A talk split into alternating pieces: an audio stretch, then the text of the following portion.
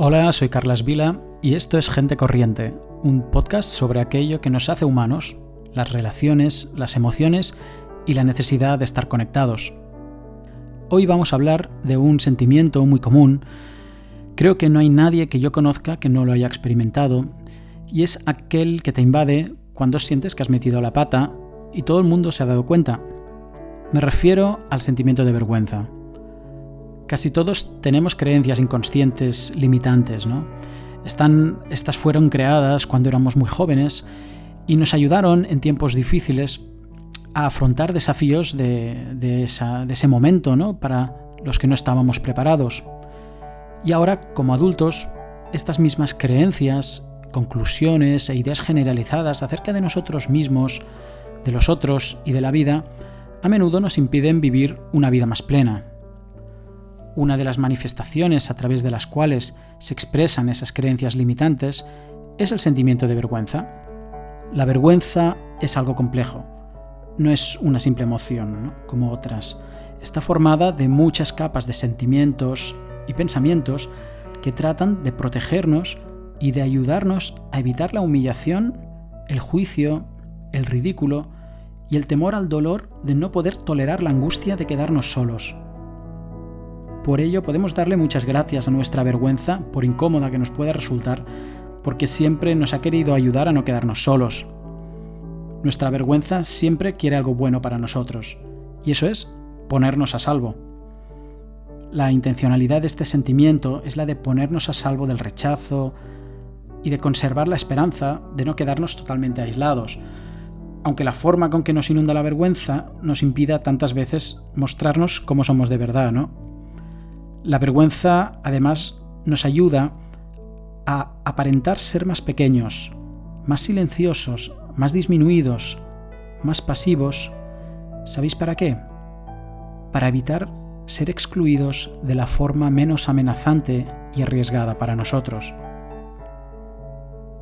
La vergüenza generalmente procede de habernos creído en algún momento que hay algo malo en mí, esas creencias negativas que hemos aceptado de nosotros mismos tal vez suenan mm, a cosas que se repitieron o que nos repitieron muchas veces, o a cosas que mi yo niño pensaba de sí mismo en ausencia de valoraciones positivas.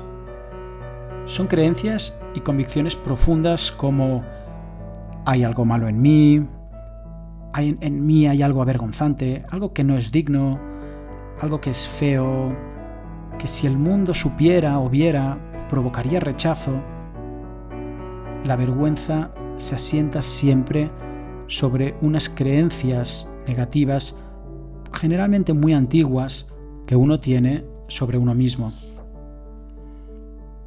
Por eso, cuando sentimos vergüenza, muchas veces sentimos también mucha tristeza.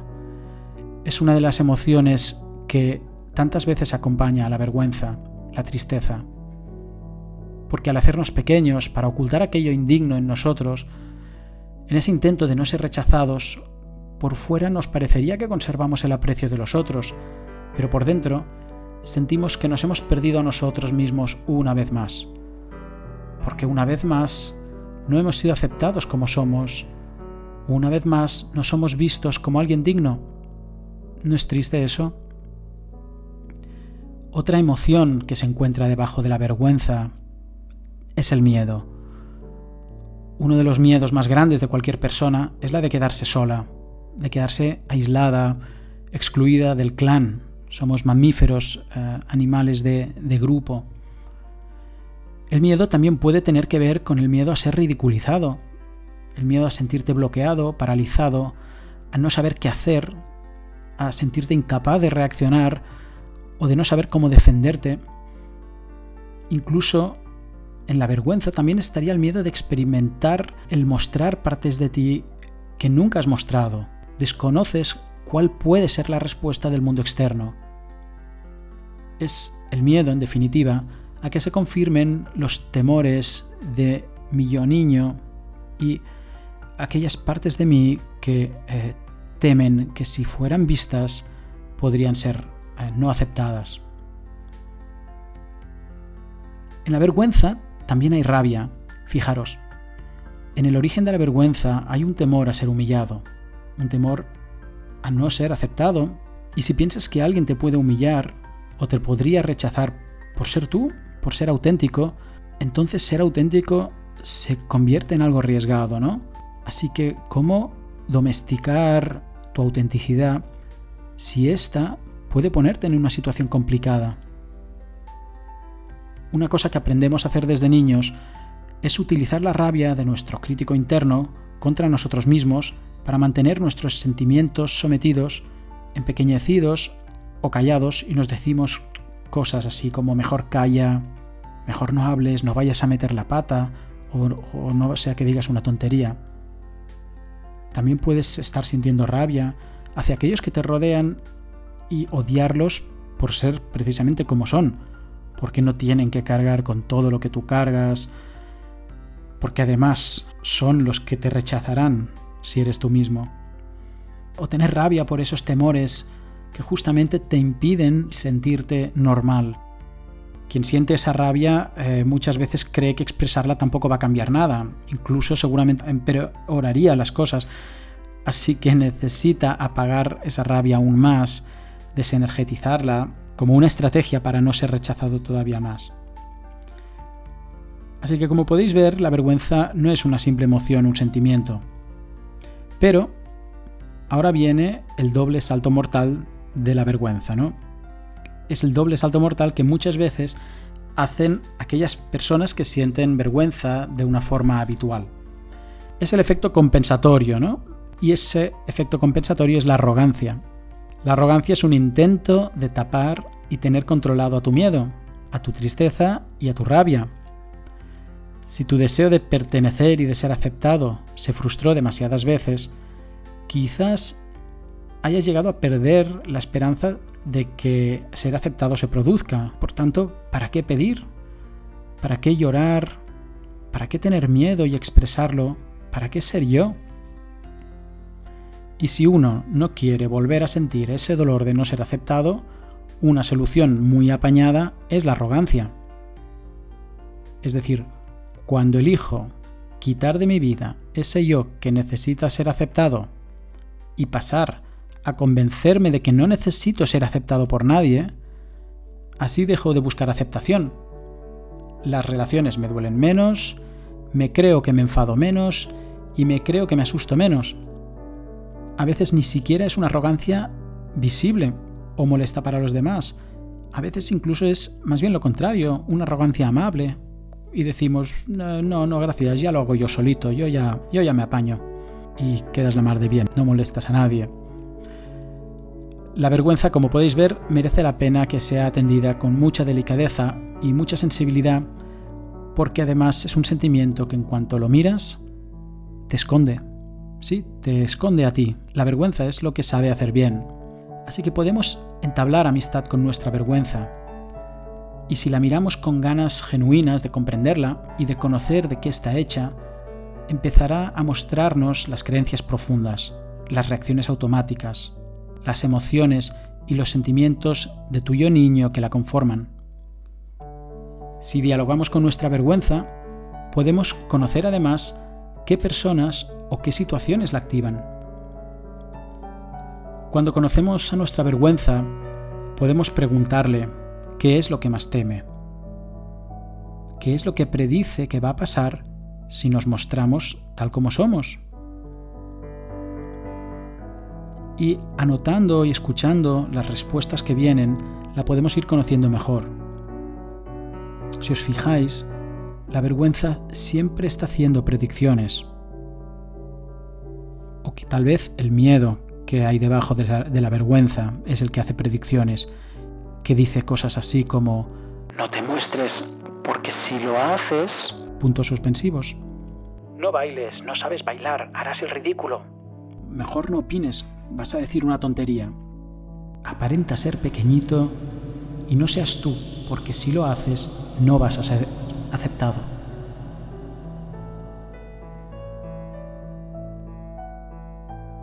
Porque si eres tú y muestras lo que hay debajo de esa vergüenza, ¿qué es lo que estaríamos viendo de ti?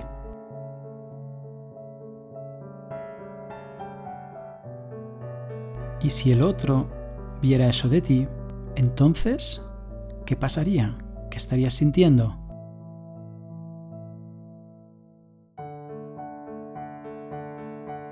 Y si el otro viera eso de ti y estuvieras sintiendo eso, entonces, ¿qué pasaría?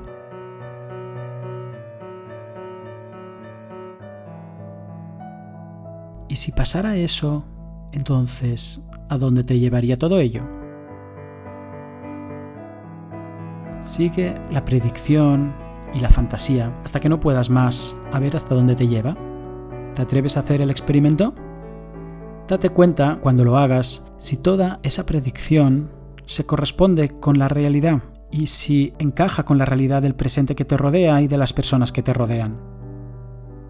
Luego, puedes preguntarte qué es lo que has aprendido a hacer en tu vida para evitar ese final, ese lugar al que te lleva la predicción, esa imagen final, esa escena final.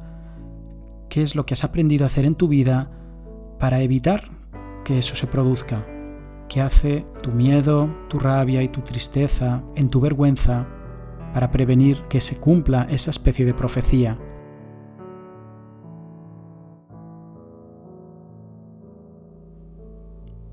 Y si quieres, puedes incluso preguntarle a tu vergüenza de qué forma o para qué fue necesario y tan importante hacer eso que aprendiste a hacer para evitar esa escena final.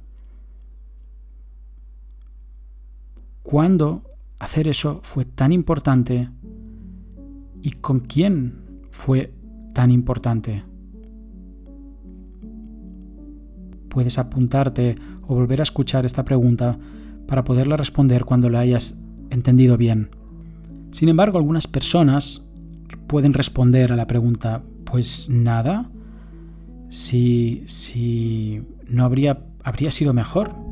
Si yo no hubiera hecho cosas para evitar ese final, si yo hubiera, eh, me hubiera mostrado tal como era, pues no habría perdido tanto tiempo escondiéndome, siendo tímido, me habría mostrado tal como soy y sería más feliz.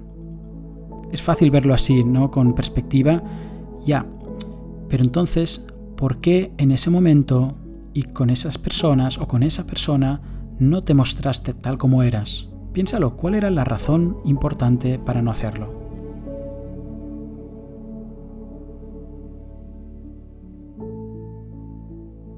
Así que cuando sientes vergüenza, estás evitando que se cumpla una predicción en la que visualizas que no vas a ser aceptado. La vergüenza afecta al nivel de los pensamientos, al nivel emocional y a nuestras reacciones corporales. Y casi siempre la reacción corporal es lo primero que sientes con la vergüenza. Tu cuerpo se vuelve hacia adentro, se frena, se esconde os quiero compartir también algunos de los comportamientos que encontramos en la vergüenza, quizá comportamientos más visibles, y tres de ellos son la complacencia, la búsqueda del perfeccionismo y la procrastinación.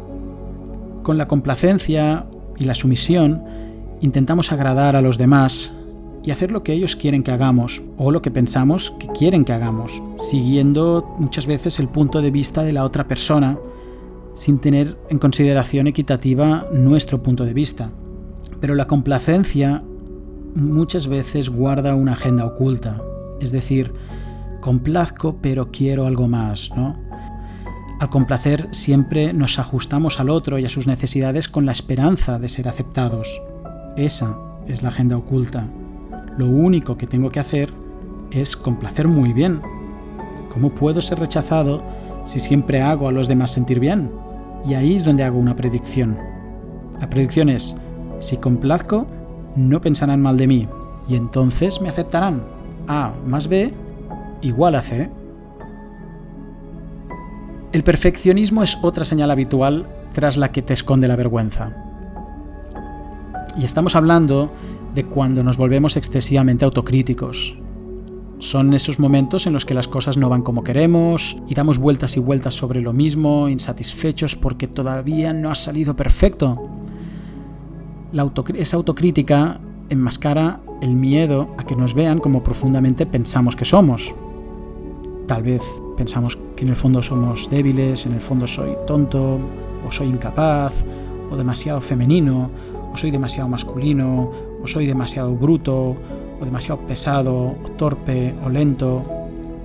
En algún lugar de nuestra mente, un pequeño yo piensa, si se dan cuenta de quién realmente soy, no me aceptarán.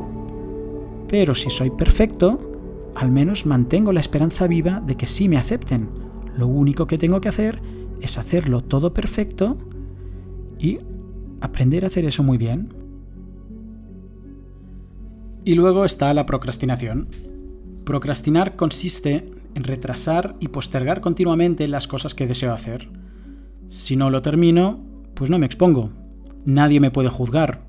Porque si hago muchas cosas pero no termino nada de lo que me propongo, si lo abandono por el camino, entonces pues no hay nada que necesite ser aceptado o no aceptado, porque ni siquiera yo puedo juzgarme a mí mismo por aquello que no he hecho, ¿no? Así que lo rechazo y lo abandono yo antes de que lo rechace y me abandone el mundo. Al menos así, pues tengo el control. Es inteligente, ¿no? Es un tipo de inteligencia.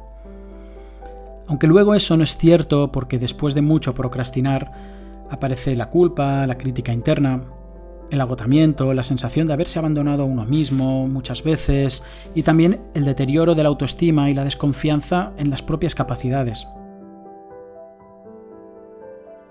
Como puedes ver, complacer, el perfeccionismo y procrastinar son tres estrategias maravillosas para intentar conservar la aceptación de los demás, aunque la mayoría de las veces eso nos lleva a hacer lo contrario. El que complace obtiene parcialmente aceptación, pero se termina olvidando de sí mismo y creyendo que lo suyo no es importante para nadie. El perfeccionista, que tapa y tapa lo que no quiere ver de sí mismo, obtiene aceptación solo cuando lo que hace él o ella lo consideran perfecto, pero nunca termina por sentirse satisfecho, porque en definitiva, querer ser perfecto es como correr con la misma velocidad por la que huyes de algo. El que procrastina vende humo, espera que sus promesas de lo que va a hacer impacten en los demás lo suficiente como para que le crean y pueda sentirse un poco aceptado, pero como ya sabe que no lo hará, antes de que alguien le critique por ello, va a inventar una excusa o inventará una nueva promesa con la que seducir a aquellos eh, de quienes necesita aceptación. En los tres casos, como la persona busca la aceptación a través de estas estrategias, bien sea complaciendo, siendo perfecto o procrastinando, la aceptación está condicionada a lo bien que hace todo eso. Pero en cuanto algo sale mal, el fantasma de que no va a ser aceptado se asoma como una enorme sombra que la persona tiende a intentar dominar, siendo aún más complaciente, siendo aún más perfecto o abandonándose todavía más con excusas convincentes para los demás y para sí misma. El ser humano tiene una necesidad biológica que le motiva a buscar relaciones. Quedarse aislado o excluido en una relación es uno de los temores más angustiantes para cualquier persona. Con tal de estar en una relación, nos vamos a adaptar como haga falta. Hasta nos inventaremos una relación imaginaria si la situación lo requiere. ¿Recordáis la película Náufrago? En la isla en la que naufraga Tom Hanks, el protagonista inventa una relación imaginaria con Wilson, una pelota de baloncesto. Las personas recreamos conversaciones en nuestras cabezas. ¿Cuántas veces hablamos solos? Todos recreamos conversaciones en nuestras mentes y nos relacionamos con pequeños yoes en nuestra cabeza. Así que siempre buscaremos a alguien con quien tener una relación, bien sea en el mundo de fuera o en el mundo de dentro. Y para no perder las relaciones vale casi todo. Aceptaremos tantos pulpos como animales de compañía en nuestra vida Aceptaremos avergonzarnos de nosotros mismos si es necesario. Aceptaremos hacernos pequeños y silenciar nuestra voz y nuestra presencia si es lo que necesitamos para ser aceptados. La vergüenza, en su cara positiva, es un mecanismo que nos ayuda a mantener la esperanza de poder ser aceptados. Si hablamos de vergüenza, la tenemos que diferenciar de la culpa, porque a veces las confundimos. A diferencia de la culpa, la vergüenza es algo que señala a lo que eres. Si te avergüenzas de que el mundo vea que eres tonto, porque eso es lo que crees realmente de ti, poco puedes hacer, ¿no? Porque eso es lo que eres, que es distinto de lo que haces. Si acepto que soy tonto o indigno, haga lo que haga, nada va a cambiar. La culpa, sin embargo, tiene más que ver con algo que has hecho. Por tanto, existe la posibilidad de hacer algo para reparar eso, eso que has hecho mal. Y una vez lo reparo, cumpliendo, por ejemplo, un castigo, entonces libero la culpa. Pero en cambio, con la vergüenza, si lo que siento es que yo soy malo, que algo falla en mí, lo único que me queda hacer es cosas que me ayuden a sentirme un poco menos malo, a tapar ese fallo que hay en mí. Y tendré que hacer mucho esfuerzo para que el mundo no vea esa falla. Es un poco como vivir condenado a elegir entre ser auténtico con eso malo y feo que habita en mí, que nunca será aceptado, o esforzarme por taparlo en un intento de seguir conectado a las personas que me rodean. Por ello, la otra cara de la vergüenza, la cara dolorosa, es el precio emocional y el esfuerzo que requiere, la energía que gasta y el dolor que causa cuando ocupa mucho espacio en nuestras vidas. Al fin y al cabo, la estrategia de reducirse ante el mundo, que nos sirve para calmar la angustia de quedarnos solos, nos puede terminar conduciendo al aislamiento, pero aislados en nuestro interior. La vergüenza es un mecanismo eficaz, pero cuando controla nuestra vida, aun en su intento de mantenernos a salvo y alejados del temido rechazo en las relaciones, lo que consigue también es mantener viva, alimentar y seguir engordando la fantasía de ser rechazados. Es paradójico, ¿no? Y con ello eh, alimentando todo el esfuerzo que requiere mantener la complacencia, la perfección, la procrastinación y toda la complejidad que arrastra la vergüenza. Ahora bien, ¿qué es lo que podría apaciguar la vergüenza y restablecer la confianza en que cada uno de nosotros está bien tal y como es? En mi experiencia, el antídoto a la vergüenza es una relación sana. Una relación sana invita al otro a ser quien realmente es. Te invita a ti a ser quien realmente eres. Una relación sana es una relación empática, de profundo respeto por el otro y por uno mismo. Y respeto implica valoración y validación de la forma de ser de una persona, incluso aunque esa forma de ser no sea buena para él o para ella. Pero su forma de ser está ahí, y debe ser respetada y aceptada. Aunque no entendamos los modos de pensar o actuar de alguien, necesitamos saber que todo comportamiento tiene un sentido psicológicamente positivo. Y cuando sabemos que vamos a ser respetados y verdaderamente comprendidos, y que aquello que el otro comprenderá de mí va a ser aceptado, entonces pues no tengo que avergonzarme de lo que soy y alejarme del otro, una relación de respeto a la humanidad del otro también quiere decir honrar siempre a la persona que tienes delante, interesarte genuinamente por la persona que tienes delante con curiosidad. Es una aceptación incondicional del otro la que hace posible la construcción de un espacio seguro en el que ambos podemos ser auténticos. En realidad ninguna persona es por naturaleza vergonzosa o tímida, ¿no? La vergüenza es un mecanismo de defensa y tiene una función, ya la hemos visto. Uno utiliza la vergüenza como una solución, normalmente una solución antigua que sirvió y como sirvió, se repitió y se interiorizó y hoy se activa automáticamente.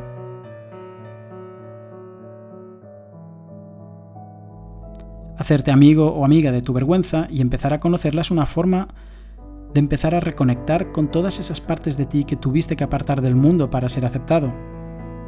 Y hacerte amigo de tu vergüenza significa reconciliarte también con tu miedo, con tu rabia, con la arrogancia, con tu tristeza y poder aceptarlos e integrarlos en tu vida de hoy, ¿no? Significa incorporar el permiso de no ser perfecto, de no tener que complacer, ni tener que vivir aplazando proyectos que nunca se terminan, Quiere decir aceptar lo que no aceptaste de ti y abrirte una puerta a la exploración de lo que se quedó sin explorar.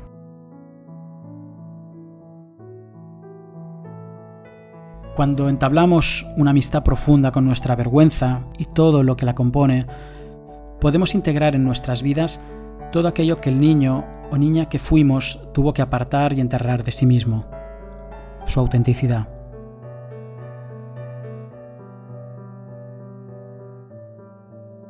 Y hemos llegado al final de este capítulo. Deseo que este contenido haya sido de tu interés. Ya ves que la vergüenza es un sentimiento que muchos compartimos desde niños.